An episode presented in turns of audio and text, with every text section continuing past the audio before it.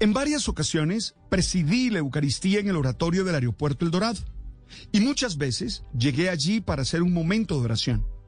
Creo que a pesar de lo seguro que puede ser hoy un día, un viaje en avión, siempre nos causa inquietud estar sostenidos en el aire y movernos hacia el lugar al que queremos ir.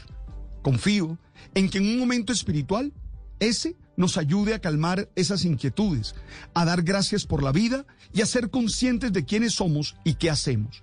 Además de generar la confianza necesaria desde la experiencia espiritual para vivir responsable y serenamente. Por eso creo que son necesarios los oratorios en los aeropuertos. Trato de vivir mi fe intensamente como católico, participando de los sacramentos y las distintas prácticas de piedad. Y no me avergüenzo de ello, pero comprendo que otros tienen otras maneras de vivir su fe y lo respeto y también lo valoro. Por eso entiendo que sea un espacio para todas las denominaciones religiosas en el que se privilegie lo que nos une y no lo que nos separa.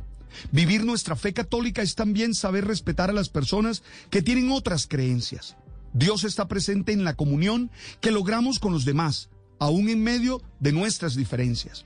Eso lo viví más claramente el 16 de marzo del 2013, en el primer encuentro que tuvo el Papa Francisco con todos los periodistas y reporteros que fuimos a cubrir el cónclave que lo eligió.